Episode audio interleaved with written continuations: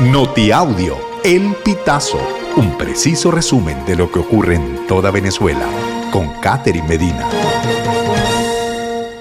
Saludos estimados oyentes. A continuación hacemos un repaso informativo por las noticias más destacadas hasta este momento. Comenzamos. Consulado italiano. Falsificación de documentos para obtener la nacionalidad es sancionable con cárcel. Saben que nos llena de alegría y orgullo poder reconocer la ciudadanía italiana a todos y cada uno de ustedes. Sin embargo, no se puede tolerar actos ilegales como la falsificación y o alteración de documentos de cualquier tipo, reza el comunicado difundido por este órgano internacional adscrito a la Embajada de Italia en territorio venezolano. En la publicación, el consulado recuerda que se trata de un delito penado por la ley tanto en Italia de 3 a 10 años de reclusión como en Venezuela de 6 a 12 años. Adiós. Oficina del Alto Comisionado de Derechos Humanos expresó su preocupación por condena de sindicalistas y pidió a Nicolás Maduro entablar un diálogo con trabajadores y sindicatos. Esto reafirma las preocupaciones previamente planteadas en cuanto a la criminalización de los defensores de derechos humanos en Venezuela, incluyendo aquellos comprometidos en demandas por mejores condiciones de trabajo y derechos laborales, expresó la vocera Marta Hurtado a través de un escrito enviado al diario Tal cual. Secretario General de la Cruz Roja entregó la institución al interventor Ricardo Cusano. El secretario general de la Cruz Roja, Mario Santimone, se reunió este 5 de agosto con Ricardo Cusano, facultado por la Sala Constitucional del Tribunal Supremo de Justicia para comenzar un proceso de evaluación, reorganización interna y modernización de la organización caritativa.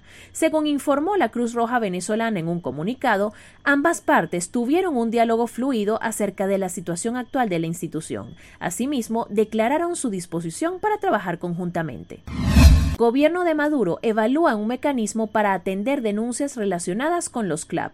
El ministro de Alimentación del gobierno de Nicolás Maduro, Carlos Leal Tellería, informó este 3 de agosto que esperan atender denuncias relacionadas con los comités locales de abastecimiento y producción a través de un contacto directo con los jefes de la comunidad.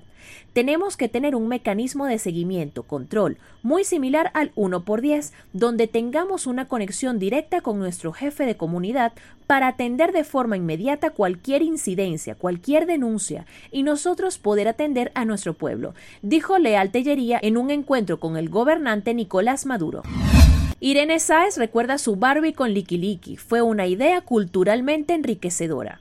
Irene Sáez se unió a la tendencia Barbie. La venezolana recordó la emblemática muñeca que la compañía Mattel fabricó en su honor tras coronarse en el certamen del Miss Universo 1981.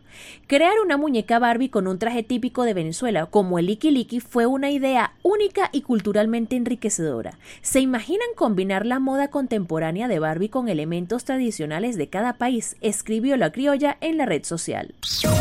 Estimados oyentes, este ha sido el panorama informativo hasta esta hora. Narró para ustedes Catherine Medina. Estas informaciones puedes ampliarlas en nuestra página web, elpitazo.net. También recibimos tus denuncias vía SMS o WhatsApp a través del 0414 230 2934.